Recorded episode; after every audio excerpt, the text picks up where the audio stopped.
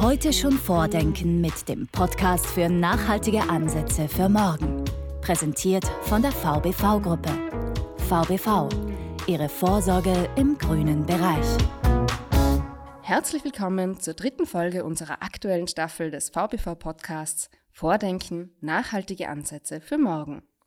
Rudi Greinigs und ich, Ariane Baron, beschäftigen uns heute wieder mit Themen rund um das heimische Pensionssystem. Und da bekanntlich nur in Pension gehen kann, wer auch davor gearbeitet hat, geht es heute um das Thema Arbeit. Wir reden aber natürlich nicht nur über Arbeit, wie wir sie jetzt kennen, das wäre ja langweilig. Nein, wir wollen wissen, wie sich die Arbeit weiterentwickelt und was uns in Zukunft erwartet. Und wie sich das auf unser Pensionssystem auswirken wird. Nachdem wir weder eine Glaskugel zur Verfügung haben, noch die Zukunft voraussagen können, haben wir uns gedacht, wir holen uns jemanden, der das kann. Jemand, der sich mit Trends und künftigen Entwicklungen beschäftigt. Wir freuen uns sehr, dass wir heute den bekannten Zukunftsforscher Franz Kümer hier bei uns begrüßen dürfen. Herzlich willkommen. Vielen Dank für die Einladung.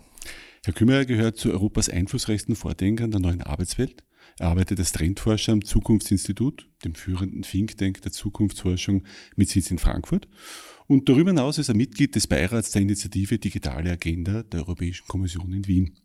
Ursprünglich hat er Physik und Informatik studiert. Und das bringt mich gleich zur Startfrage. Braucht man, damit man die Zukunft sehen kann, Physik und Informatiker kümmern? Ich habe sogar Physik mit Schwerpunkt Astrophysik studiert ähm, und da ist eigentlich der Blick in die ganz andere Richtung, weil man schaut ja eigentlich in die Vergangenheit, weil das Licht ja eine Zeit lang braucht, bis es zu uns kommt. Ähm, aber um die Frage ganz ernsthaft zu beantworten, nein, muss man natürlich nicht. Im Gegenteil, wir haben am Zukunftsinstitut eigentlich eine ganz große Breite an unterschiedlichen Hintergründen. Wir haben ähm, Religionswissenschaftler, wir haben Ernährungswissenschaftler, wir sind sehr interdisziplinär aufgestellt. Was uns verbindet eigentlich, ist ein systemischer Blick ähm, auf Entwicklungen. Ähm, und was uns verbindet, ist individuelle Fachkompetenz in einzelnen Themen. Und bei mir ist es eben das Thema Arbeit und Organisation. Was mich gleich äh, interessieren wird dabei, also ich gestehe, ich kann mir ja sehr schwer vorstellen, wie man solche Trends festmachen kann, generell. Aber jetzt leben wir in einer Zeit, wo praktisch jeden Tag irgendwas anders ist. Ja, dort ein Krieg, dort eine Energiekrise, dort ein Migrationsthema. Also unheimlich große Themen in ganz kurzen Abständen. Wie kann man denn da eigentlich noch Trends festmachen? Ja, das startet vielleicht mit der Bezeichnung, was ein Trend ist. Also in unserer Wahrnehmung ähm, gibt es Trends als langfristige Entwicklungen, langwellige Entwicklungen könnten wir auch sagen. Nicht langweilig, sondern langwellig, weil es lange Wellen sozusagen sind, die wir über viele Jahre, meistens Jahrzehnte hinweg beobachten können, die wir auch international beobachten können. Es gibt also nicht den Megatrend des Jahres 2022 im Burgenland, ähm, sondern es gibt ähm, Entwicklungen, die wir international und über lange Zeitspannen hinweg beobachten können. Da gibt es manche Dinge, die kann man besser prognostizieren. Ähm, Demografie zum Beispiel ist etwas, was sich nicht von heute auf morgen verändert, lässt sich gut prognostizieren. Gibt es Dinge, die man mäßig gut prognostizieren kann, wo man zumindest einen Korridor vielleicht legen kann, sowas wie Konsumentenverhalten vielleicht oder Wertvorstellungen von Menschen. Ähm, dann gibt es Dinge, die man gar nicht prognostizieren kann. Zufällige Ereignisse wie die Lottozahlen. Etwas, was mir als Trendforscher immer gern gefragt wird. Wenn du die Zukunft kennst, sag mir doch bitte, was nächsten Sonntag in der Lottoziehung kommt. Das können wir natürlich nicht leisten. Das wäre eine schöne Zukunft der Arbeit, wenn ich die Lottozahlen wissen würde. Schade. Ja, aber es ist gleichzeitig auch eine Reflexion ähm, darüber, welche Vorstellungen wir über die Zukunft haben. Die Zukunft existiert ja nicht. Ähm, also es ist ja nicht so, dass wir als Trendforscher etwas über die Zukunft wissen, was alle anderen Menschen nicht wissen. Und wir werden dann gefragt und wenn wir Antwort geben, dann ziehen wir sozusagen einen Schleier zur Seite ähm, und äh, eröffnen den Blick auf etwas, was schon existiert. Das wäre ja eine sehr eingeschränkte Sicht auf die Welt, eine sehr deterministische Sicht. Ähm, die Zukunft existiert nicht, sie entsteht durch unsere Entscheidungen, sie entsteht durch unsere Einstellungen, die zu diesen Entscheidungen auch führen. Also wir sind nicht ähm, hilflos der Zukunft gegenüber ausgesetzt und können sie nur beobachten, sondern im Gegenteil, wir sind Täter, nicht Opfer. Und können sie beeinflussen, ja. Die Ereignisse der letzten Jahre haben ja die Zukunft oder eigentlich unsere Gegenwart sehr extrem beeinflusst. Wir haben jetzt in, im Vorfeld in der Recherche natürlich ein bisschen gelesen, was sie der Arbeitswelt so vorausgesagt haben. Jetzt hat man das Gefühl oder man hat beobachtet, Corona war da ein irrsinniger Beschleuniger, hat man ja auch durchaus schon öfter gehört. Könnte man jetzt zusammenfassen, wir leben eigentlich schon in der Zukunft? Ja, so gesehen, wir leben ja immer in der Zukunft, aber jetzt, ähm, wenn man es ein bisschen eingrenzt, dann muss man sagen, hat jede Generation jetzt beim Thema Arbeitswelt vielleicht ähm, die Chance, die Arbeitswelt massiv zu verändern. Wenn man jetzt zurückblickt, weit zurückgeht bis ins industrielle Zeitalter oder in, die, in, die, in das Zeitalter der ersten industriellen Revolution, ähm, Arbeitswelt davor und danach vollkommen anders. Wenn man sich ansieht, äh, dass rund um den Zweiten Weltkrieg äh, herum beispielsweise die Frauenquote in der Wirtschaft massiv angestiegen ist, aber nicht aufgrund von Wertewandel, sondern aufgrund der Tatsache, dass die Männer im Krieg waren. Ähm, wenn man sich in die 60er, 70er Jahre hinein ähm, zoomt, dann sieht man, dass dort Wertvorstellungen sich dramatisch geändert haben, aber auch Technologie zum ersten Mal zum Einsatz kommt. Und in der Gegenwart ist es eben so, dass offensichtlich ein Virus ein Turbobeschleuniger war, für Arbeitszeit und Arbeitsortflexibilisierung im Wesentlichen. Ich glaube, man sollte das Thema Corona in dem Zusammenhang nicht überbewerten. Es hat eine massive Änderung gebracht, ganz sicher. Stichwort Homeoffice äh, beispielsweise. Aber für viele andere Berufe ähm, hat es diese Veränderung nicht gebracht ähm, oder nur sehr eingeschränkt gebracht. Man spricht ja da jetzt schon von einer vierten industriellen Revolution. Ähm, wie würden Sie denn die beschreiben? Wie, wie stellt sich die dar? Die erste Näherung ist ähm, aus der Technologie-Ecke kommend, also zu sagen, ähm, Algorithmen, das, was man vielleicht ähm, weitläufig unter künstliche Intelligenz ähm, bezeichnet, ähm, Robotik etc. Also Technologie verändert die Arbeitswelt und ähm, die Roboter rütteln ja längst nicht nur an den Arbeitsplätzen in der Fabrikshalle, sondern sie rütteln auch am Bürostuhl sozusagen. Ja. Ähm, unsere Arbeitswelt ist ja, egal welches Berufsbild man sich ansieht, eigentlich technologisch stark verändert. Das ist im Wesentlichen die Definition der vierten industriellen Revolution. Ich finde dabei spannend, dass wir den Ausdruck der Revolution, glaube ich, ähm, etwas zu flapsig ähm, formulieren. Weil wenn es wirklich eine Revolution ist, dann wird nachher nicht nur die Arbeitswelt anders aussehen, sondern auch die Gesellschaft ganz anders aussehen. Das ist eben ein Kennzeichen von Revolutionen. Und in der verkürzten Darstellung wird alles einfach schneller, effizienter, ein bisschen technologischer, ein bisschen smarter im Sinne von smarte Devices. Ähm, aber das reicht nicht aus. Die Welt von morgen oder vielleicht von übermorgen wird sich signifikant von unserer heutigen unterscheiden. Menschen fühlen sich ja durch Veränderung dann oft bedroht. Also jetzt ist es aktuell die Digitalisierung. Sie sagen ja gerade, viele Jobs sollen dann wegfallen. Kann man ihnen diese Zukunftsangst vielleicht ein bisschen nehmen?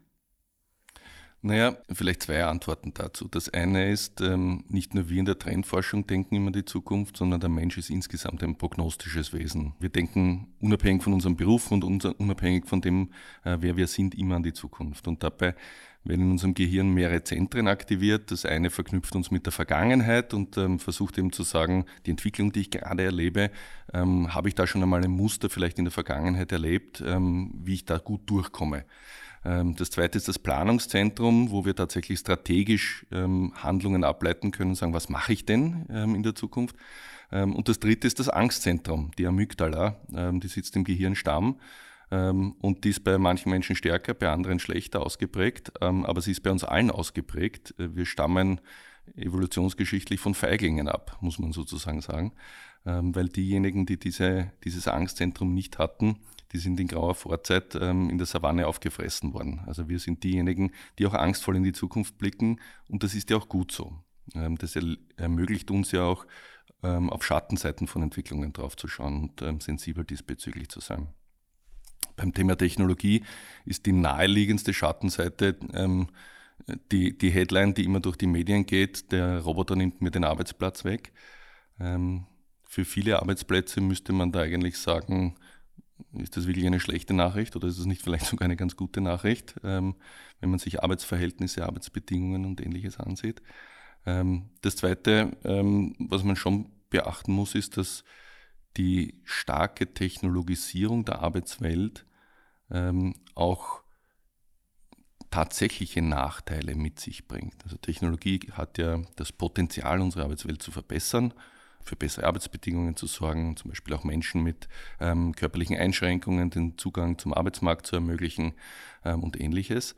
Kann aber natürlich auch für das Gegenteil verwendet werden, kann für eine wesentlich stärkere Überwachung der einzelnen Arbeitnehmerinnen und Arbeitnehmer beispielsweise sorgen und damit Kontrolldruck erhöhen kann neue prekäre Arbeitsverhältnisse erzeugen, ähm, wie wir es in Verteilzentren zum Beispiel äh, von großen Versandhäusern ähm, erleben, um nur ein Beispiel zu nennen. also es gibt immer beide Seiten und daher ist ein verantwortungsbewusster Umgang mit der Zukunft notwendig.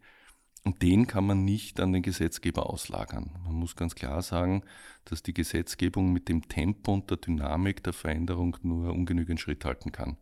Ähm, und daher ist mehr Verantwortungsbewusstsein auch bei Unternehmerinnen und Unternehmern gefragt, den Spielraum, den der Gesetzgeber gibt, vielleicht nicht ganz auszunutzen, sondern sich eher auf Werte und auf Ethik auch zu besinnen, gerade in einem stärker technologischen Zeitalter. Ich möchte da gleich anhängen. Das Thema Ethik ist ja auch sehr stark mit Führung verknüpft. Ähm, jetzt haben wir gerade hier, wie man gedacht, Technologie ist für mich ja nicht alles bei dem ganzen Thema, sondern ich sehe ja sehr stark schon in der kurzfristigen Entwicklung, dass ich beim Zusammenarbeiten, beim Führungsverhalten, beim Hierarchieverhalten unheimlich viel in Unternehmen, gerade in den letzten Jahren getan hat. Zumindest in Österreich nehme ich das so wahr. Ähm, wie wird sich denn das Ihrer Meinung nach entwickeln? Beziehungsweise was hat das auch für Implikationen für die Gesellschaft? Die würde mich nämlich da auch interessieren. Weil wenn ich plötzlich im Unternehmen eine flache Hierarchie habe, ganz anderes Führungsverhalten habe, äh, wie entwickelt sich das gesellschaftlich insgesamt? Der Einfluss auf Führungsarbeit und auf Organisationsstrukturen ähm, wird auf der einen Seite von Technologie verändert. Ähm, wir haben jetzt beispielsweise bei Corona erlebt, ähm, dass es notwendig ist, Menschen zu führen, ähm, die nicht in der unmittelbaren Präsenz sind. Das war eine ganz große Veränderung für viele Organisationen und auch für viele Führungskräfte. Das haben die meisten auch nicht gelernt gehabt, muss man auch ganz klar dazu sagen. Das Zweite, was wir äh, stark erleben in dem Zusammenhang, ist eine stärkere Demokratisierung, könnte man eigentlich sagen, von Organisationsstrukturen und Kulturen. Ähm, und das ist gar nicht so sehr von dem guten Willen geprägt, dass jetzt Organisationen bottom-up geführt werden, sondern von der ganz klaren Erkenntnis, dass niemand mehr Deutungshoheit hat über große Strukturen, die Welt, aber auch einzelne Branchen beispielsweise. Also so schlau kann kein Vorstand sein und auch kein Vorstandsgremium sein, um wirklich ähm, ganz solide sagen zu können, ich kenne mich aus, ich kenne mich heute aus und ich kenne mich in der Zukunft aus.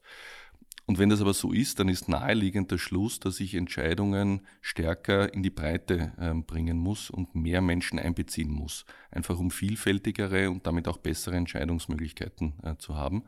Ähm, und damit auch Menschen in die Lage versetzen muss, zu Entscheidungen beizutragen, die das in der Vergangenheit hierarchisch ähm, nicht konnten.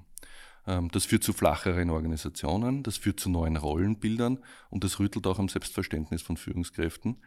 Wir haben ja in der Vergangenheit auch oben mit vorne gleichgesetzt.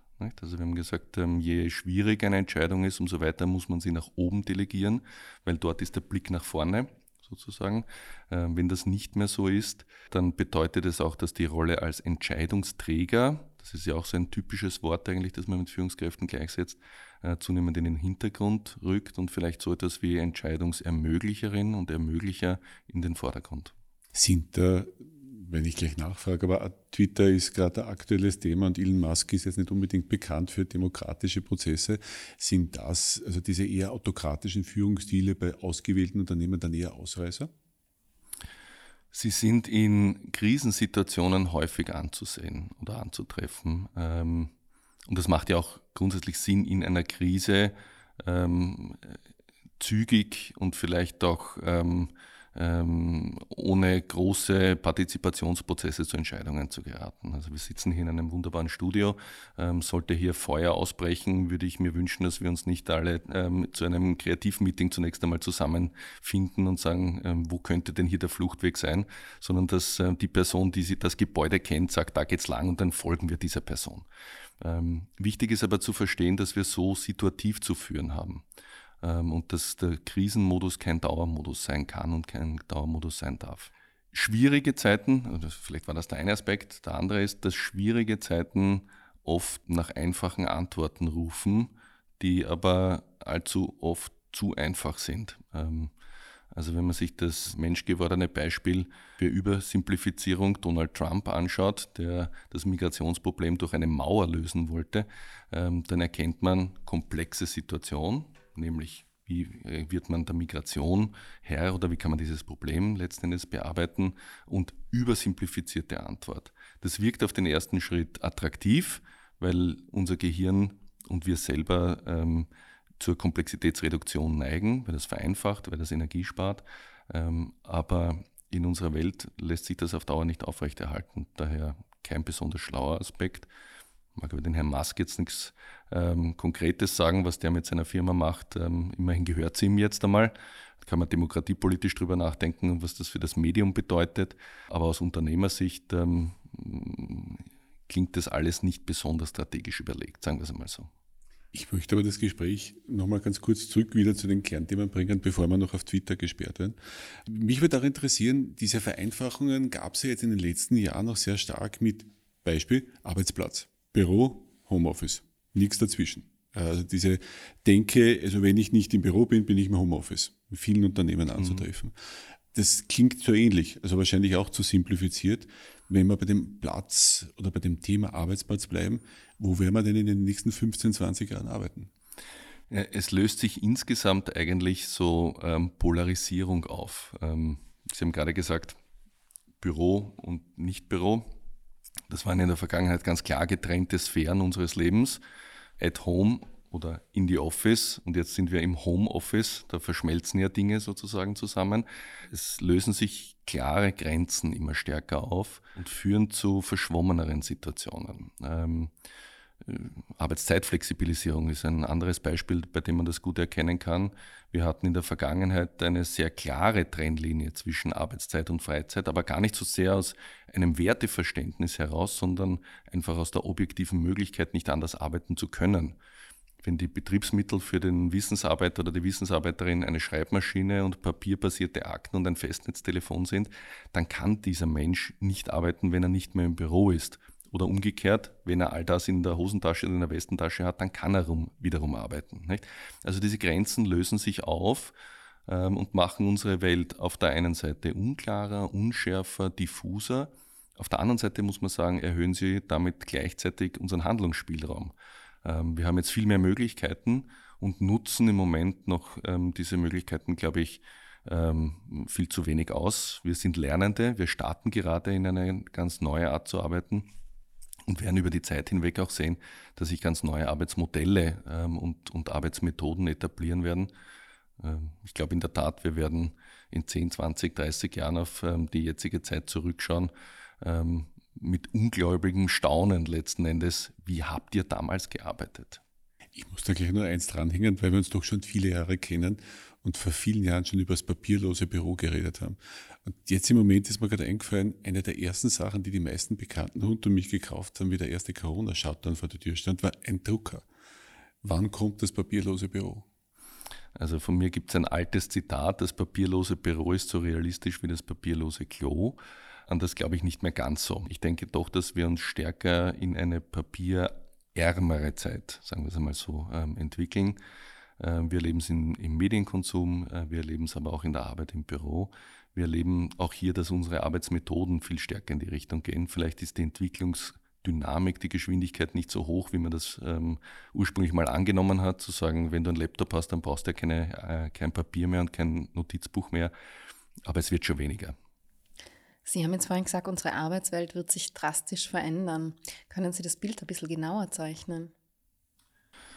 Naja, also ich glaube, man, man könnte mal den Startpunkt ähm, darin setzen, wozu wir Menschen arbeiten. Also was die Daseinsberechtigung des Menschen in der Arbeitswelt ist. Und die ist ganz sicher nicht acht Stunden oder zwölf Stunden am Tag vor einem 30 Zoll Monitor zu sitzen und Excel-Tabellen auszufüllen.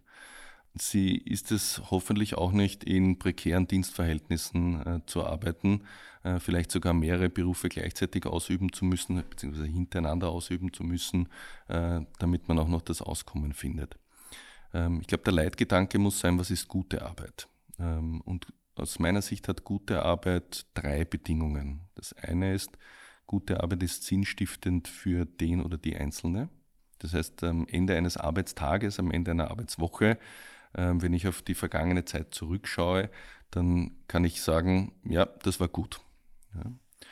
Ähm, das Zweite ist, ist sinnstiftend auch für eine darüberliegende Struktur. Das kann jetzt das einzelne Unternehmen sein, aber vor allem wird es auch die Gesellschaft sein.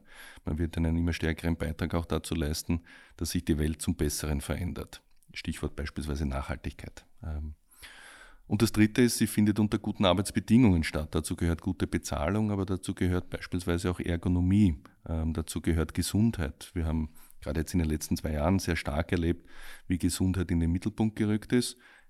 Corona bedingt, aber beispielsweise auch erlebt, dass moderne Arbeitsformen nicht notwendigerweise gesunde Arbeitsformen sind. Wir haben neue Belastungsphänomene entdeckt. Ähm, oder sind stärker in den Vordergrund gerückt, äh, wie Vereinsamung beispielsweise ähm, und ähnliche Dinge.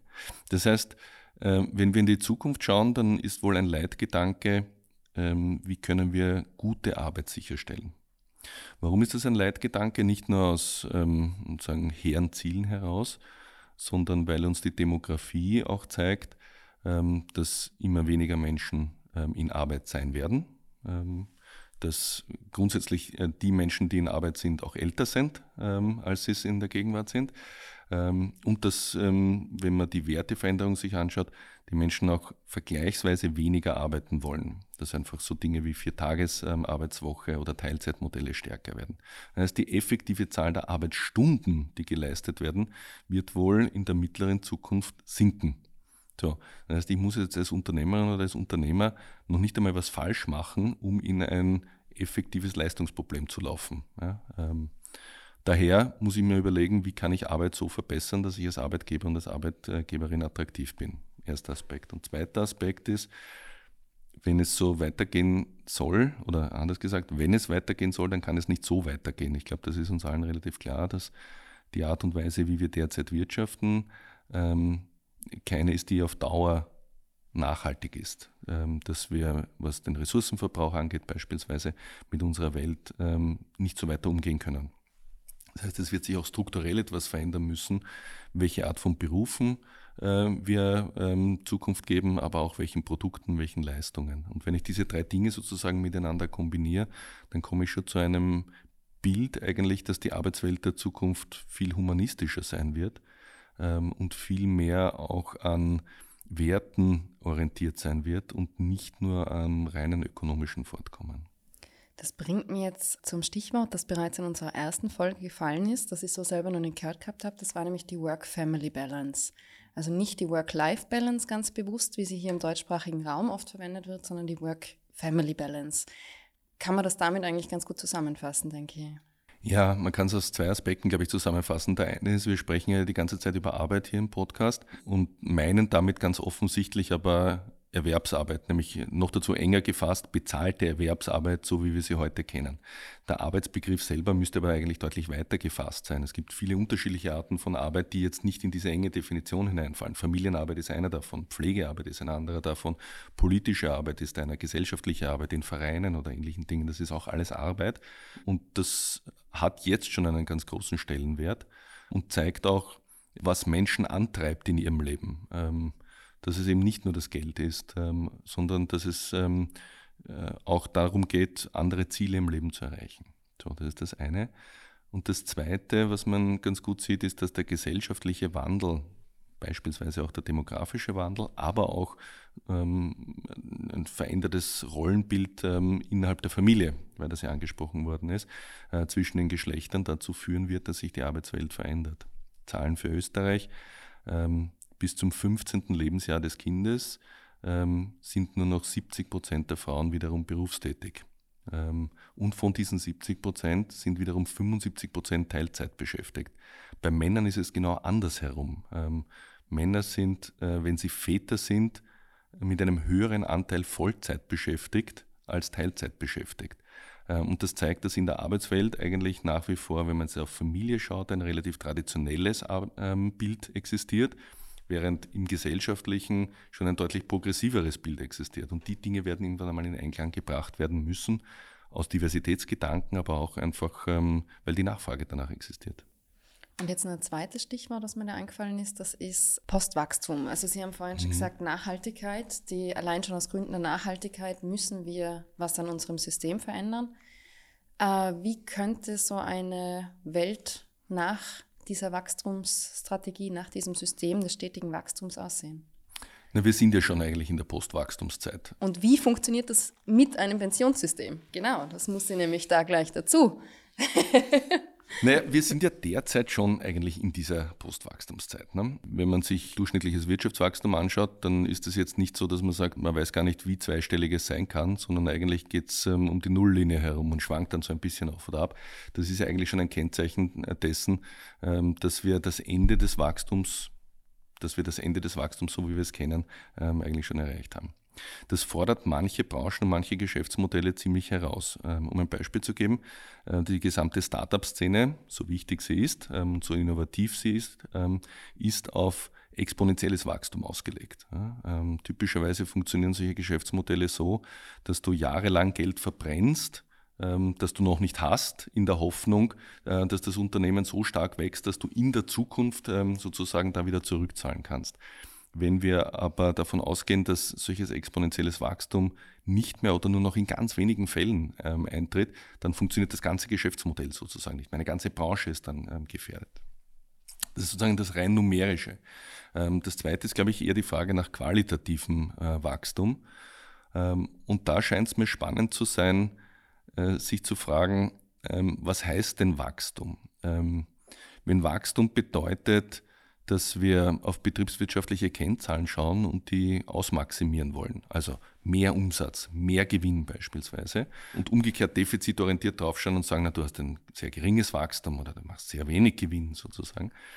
Dann heißt eigentlich die Zukunft, dass wir, wenn wir von dieser Defizitorientierung in eine Überflussorientierung eigentlich gehen wollen, sagen, es kann nicht mehr darum gehen, mehr Gewinn zu erreichen unbedingt oder mehr Umsatz zu erreichen, um der Zahlen willen, sondern dass wir dahinter eine Antwort geben müssen, die schlüssig ist und lautet, ja, wozu? Also was soll mit dem vielen Geld sozusagen gemacht werden? Und da gibt's das ganz große Ziel, damit die Welt ein besserer Platz wird. Es gibt vielleicht auch ähm, etwas weniger groß gefasste Ziele, die damit zusammenhängen, Menschen gute Arbeitsverhältnisse zu bieten. Ähm, aber jedenfalls wird diese Sinnfrage, wozu Wachstum, immer stärker in den Vordergrund rücken. Und die wird ähm, durch ähm, die Nachhaltigkeitsagenten, Stichwort ESG beispielsweise, also ja nicht nur der Umweltaspekt, sondern auch der soziale Aspekt und der Governance-Aspekt noch stärker befeuert werden. Es treten jetzt Generationen in den Arbeitsmarkt ein, für die das entscheidend ist. Ähm, wir wissen aus vielen Untersuchungen, dass Arbeitgeberattraktivität, aber auch Produktivität innerhalb des Unternehmens an der Erfüllung solcher ESG-Ziele hängen. Ähm, das heißt, wir stehen vor einem nicht nur quantitativen, sondern auch qualitativen Wandel. Und das jetzt in Verbindung mit dem Pensionssystem. Wie geht sich eben diese, ja, wie, wie, wie geht das jetzt zusammen? Wir haben nämlich schon in den letzten zwei Folgen gehört, das geht nicht zusammen. Jetzt hätte mich interessiert, was sagt der Zukunftsforscher da dazu? Ne, es geht nicht zusammen, wenn die Rechnung genauso fortgesetzt wird, wie sie derzeit fortgesetzt wird. Ne? Ähm, Jetzt hat das Pensionssystem den Vorteil, dass es, wir haben am Anfang über sehr langwellige Entwicklungen gesprochen, dass es auch eine langwellige Entwicklung ist, dass man eigentlich mit ähm, äh, guter Perspektive schon jetzt vorhersagen kann, wie wird es in 10 Jahren, in 20 Jahren, in 30 Jahren sich ausgehen, mathematisch einfach nur ausgehen. Und wenn man zu dem Ergebnis kommt, das wird sie nicht ausgehen, ähm, dann ist es, glaube ich, ziemlich schlau, ähm, Veränderungen vorzunehmen. Für den Einzelnen bedeutet diese Veränderung wahrscheinlich zu sagen, gut, ich muss mich auch auf andere Vorsorgemodelle ähm, stützen, sonst geht es sich eben mathematisch nicht aus für, für mich als einzelne Person. Ähm, gesellschaftlich wird man sich auch ähm, mit einem vielleicht Umbau ähm, des ähm, Sozialsystems äh, auseinandersetzen müssen. Ähm, die Roboter zahlen keine Steuern. ob die Antwort jetzt Robotersteuer lautet oder nicht, sei nochmal dahingestellt. Ähm, aber wir werden uns schon damit auseinandersetzen müssen, ähm, wie der Generationenvertrag in der Zukunft funktionieren kann und dass es da neue und innovative ähm, Antworten dazu braucht, ganz sicher. Ich denke mal, das wäre genau die spannende Frage, die ich an den Wachstums- oder Postwachstumsgedanken dranhängen wollte, weil es wäre natürlich auch ein Kriterium zu sagen, man definiert also diesen Wachstumsgrund mit einem Erfüllen der Sozial-, der Gesundheits- und der Pensionskriterien das könnte, könnte man als Starter als Gesellschaft durchaus so sehen. Äh, wobei davon sind wir ja eigentlich noch relativ weit weg. Ja, wir, wir sind von einigen äh, Dingen, die auf unserer Agenda eigentlich ganz oben stehen sollten, recht weit weg. Und uns läuft buchstäblich die Zeit davon. Äh, sie läuft uns im Pensionssystem davon, ähm, sie läuft uns im Umweltaspekt davon, sie läuft uns auch im gesellschaftlichen Zusammenhalt davon ähm, und einigen anderen Dingen. Ähm, das ähm, Kritische dabei, und das vielleicht das Kritische und dann das optimistisch Stimmende.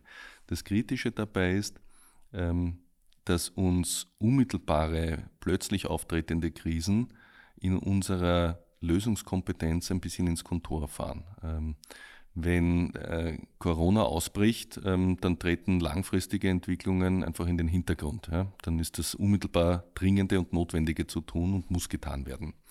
Äh, wenn ein Krieg ausbricht, ähm, wenn ähm, Energiepreise sich massiv verändern, ähm, dann muss man sich sozusagen diesen unmittelbaren Fragen jetzt stellen.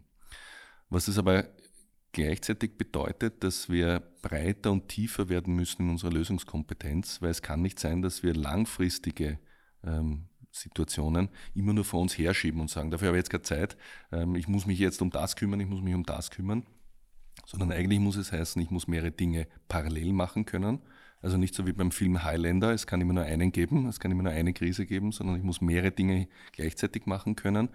Und schlauerweise, ich verwende das eine dafür, um das andere auch zu lösen. Also wenn die Arbeitswelt schon in einem starken Wandel ist, ähm, beispielsweise durch Corona, dann versuche ich gleich darüber nachzudenken, na, wie kann ich das verwenden, um die Arbeitswelt nicht nur für Corona, sondern auch langfristig besser zu machen. So. Ähm, das, das ist, glaube ich, der, der eine Aspekt. Der zweite Aspekt ist, dass exponentielle Entwicklungen den Vorteil haben, dass es eine lange Zeit, eine lange Phase gibt, bei der sie uns als schwache Signale äh, vorkommen. Beispiel Klimawandel. Wir wissen nicht erst seit äh, 2019 oder seit 2020, dass uns ähm, der Klimawandel äh, bedroht, sondern das wissen wir seit Jahrzehnten. Diese Phase ist eigentlich eine Phase, in der man experimentieren kann, in der man lernen kann, in der man ähm, vielleicht auch unterschiedliche Antworten finden kann und gegeneinander mal ausprobieren kann, weil das Risiko, was falsch zu machen, noch relativ gering ist. Erst wenn einen die Entwicklung so richtig überholt hat und die exponentielle Kurve so richtig zugeschlagen hat, dann ist Krise da und dann sind unsere Handlungsspielräume verengt. Das heißt, um das äh, abzukürzen, ich glaube, wenn man sich die großen Zukunftsfragen ansieht, Pensionssystem ist eine davon, Energie ist vielleicht eine andere, Umwelt ist eine dritte, etc., dann ist es hoch an der Zeit, nicht nur nach der einen seligmachenden Lösung zu suchen, sondern die Gegenwart dazu zu nutzen, viele, viele unterschiedliche Ideen gleichzeitig eigentlich ins Rennen zu schicken, auszuprobieren, zu lernen und rasch zu lernen und aufeinander aufbauen zu lernen. Könnte allerdings auch sein, dass manche Sachen sich einfach auch quasi durch Zufall etwas ergeben. Ich spiele jetzt ein bisschen darauf an, weil vor Corona war es in vielen Unternehmen auch noch untypisch, mobil zu arbeiten, virtuell zu arbeiten plötzlich geht's. Beim Pensionssystem denke ich ein bisschen daran, dass wir ja seit Jahren betriebliche Lösungen, betriebliche Pensionskassenlösungen als Ergänzung zum, zum staatlichen haben, wodurch sich quasi das eine nicht unter Druck gesetzt fühlt und das andere ergänzt von Unternehmensseite. Jetzt werden immer weniger Leute am Arbeitsmarkt und plötzlich beginnen diese Systeme noch weiter sich zu entwickeln. Quasi Unternehmen mit Verantwortung bieten das plötzlich an. Äh, das heißt, ich denke mal auch, manche Sachen können sich einfach auch entwickeln, ohne dass der Staat groß eingreift. Ist das jetzt zu optimistisch oder sehen Sie das ähnlich? Naja, die, wir haben ein bisschen auch darüber gesprochen, wie die Zukunft entsteht. Ne? Und die Zukunft entsteht durch unterschiedliche Faktoren. Einer der Faktoren von Wandel ist Abnutzung. Also das, was man derzeit vorfindet, funktioniert einfach nicht mehr. Davon lebt die Konsumindustrie beispielsweise. Ja? Also ich habe ein Produkt, das funktioniert entweder tatsächlich nicht oder ich habe den Eindruck, es funktioniert nicht mehr und es gefällt mir nicht mehr. Dann nützt sich's ab für mich in seinem Wert, dann kaufe ich mir ein neues. Abnutzung. Ein zweiter Faktor, wie die Zukunft sich verändert, ist Neugierde. Also ich habe einfach Lust auf was Neues, möchte einfach was ausprobieren. Ja. Ein dritter Faktor ist sowas wie Vision, also die Vorstellung zu haben einer ganz anderen Welt. Ähm, vielleicht auch noch eine sehr unkonkrete Vorstellung, aber zumindest ein lohnendes Bild, vielleicht ähm, bei dem es mir gelingt, dass andere Menschen diesem Bild folgen, äh, das ich beschreibe und das noch ergänzen und das noch größer wird und spannender wird. Dann gibt es die Einsicht, ähm, also die Klarheit, so kann es nicht weitergehen. Ähm, und zuletzt gibt es die hohe Not. Ähm, also ich muss was tun. Ähm, und von diesen fünf Dingen sind mehrere Dinge einfach unbequem und unangenehm. Ja? Also wenn ich mal in der hohen Not bin, dann ist mein Handlungsspielraum eng. Wenn ich ähm, nur noch von der Einsicht lebe, dann habe ich vorher auch Dinge vielleicht nicht so richtig gemacht. Daher könnte man sich auf das konzentrieren, was optimistisch stimmt und auch Energie bietet. Dazu gehört die Neugierde, dazu gehört die Vision. Und wenn ich etwas beklagen darf, dann würde ich schon beklagen, dass wir im öffentlichen Diskurs auch im politischen Diskurs, nicht parteipolitisch gemeint, aber im politischen Diskurs einen Mangel an lohnenden Vorstellungen darüber haben, wie die Zukunft aussehen könnte. Wir sind recht gut darin, Problembeschreibungen zu formulieren, sind schon deutlich schlechter darin, diesen Problembeschreibungen Lösungen folgen zu lassen, sind aber ganz schlecht darin, lohnende Zukunftsperspektiven zu erzählen. Um ein Beispiel zu geben aus einem nicht Pensionsbereich, sondern aus dem Umweltbereich, da ist die Rede davon, dass der einzige Ausweg sozusagen, ähm, um, um nicht äh, die Welt in die Luft fliegen zu lassen, massiver Verzicht ist. Und das glaube ich einfach nicht. Ja? Ähm, ich glaube, der, der Visionsgedanke muss sein, wie können wir hohe Lebensqualität aufrechterhalten und dennoch respektvoll und verantwortungsvoll mit der Welt umgehen. Und wenn ich jetzt zum Beispiel sage, ja, wenn eine Stadt autofrei werden soll, dann kann ich das als Verzichtsgedanke wahrnehmen. Ich kann aber zum Beispiel auch sagen, was das für einen unglaublichen Vorteil für Lebensqualität bedeutet, wenn ich einfach auf der Straße herumgehen kann und die Kinder spielen können und die Bäume wachsen und ähnliche Dinge. Und ähnliches, glaube ich, müssen wir auch beim Pensionssystem machen oder bei anderen Fragen. Es ist ein Zugang zu sagen, das funktioniert nicht mehr. Du musst eine andere Variante finden, du musst eine zweite Säule, eine dritte Säule, eine vierte Säule etc. aufbauen. Alles richtig. Ja. Aber ich glaube, was man da auch noch mit einbringen kann, ist die Frage, schau mal, wie lohnend könnte eigentlich ein Zukunftsbild sein, bei dem du nicht abhängig bist davon, dass es einen Generationenvertrag gibt, dass du nicht abhängig bist vom aktuellen Sozialversicherungssystem, sondern dass dir qualitativ, aber auch quantitativ die Zukunft absichert. Ich finde die Idee mit der Vision wunderschön. Äh, ich gestehe, das fehlt mir ja im Alltag momentan ein bisschen. Für mich für einen positiven Abschluss noch eine Frage, auf den Ausblick hingerichtet. Wir vermissen momentan eher Politiker, die so wie Kennedy eine Vision hatten mit, wir wollen zum Mond. Okay, es gibt Planungen zum Mars zu fliegen, aber in Österreich hört man nicht viel Visionäres. Äh, was wäre denn Ihre Vision, wenn man 10, 20 Jahre vorausdenkt, wie sollte die Gesellschaft, wie sollte die Arbeit, wie sollte unser Leben ausschauen? Der Ausgangspunkt ist, dass wir es mit einer aufstrebenden Welt zu tun haben. Die Welt ist jung, sie ist vielleicht äh, in der Wahrnehmung nicht in Europa jung, aber insgesamt ist sie jung. Ähm, sie ist zunehmend besser gebildet. Ähm, sie ist insgesamthaft ähm, wohlständiger, als sie jemals zuvor war. Das heißt, wir haben eigentlich fantastische Startvoraussetzungen.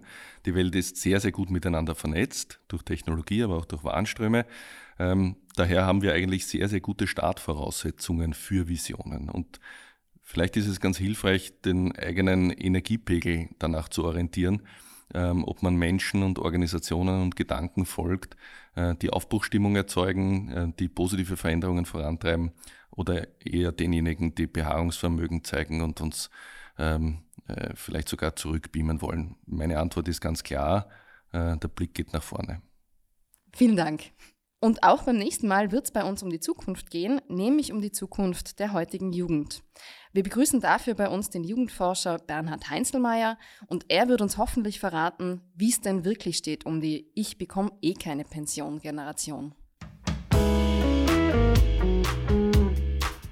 Vordenken Nachhaltige Ansätze für morgen.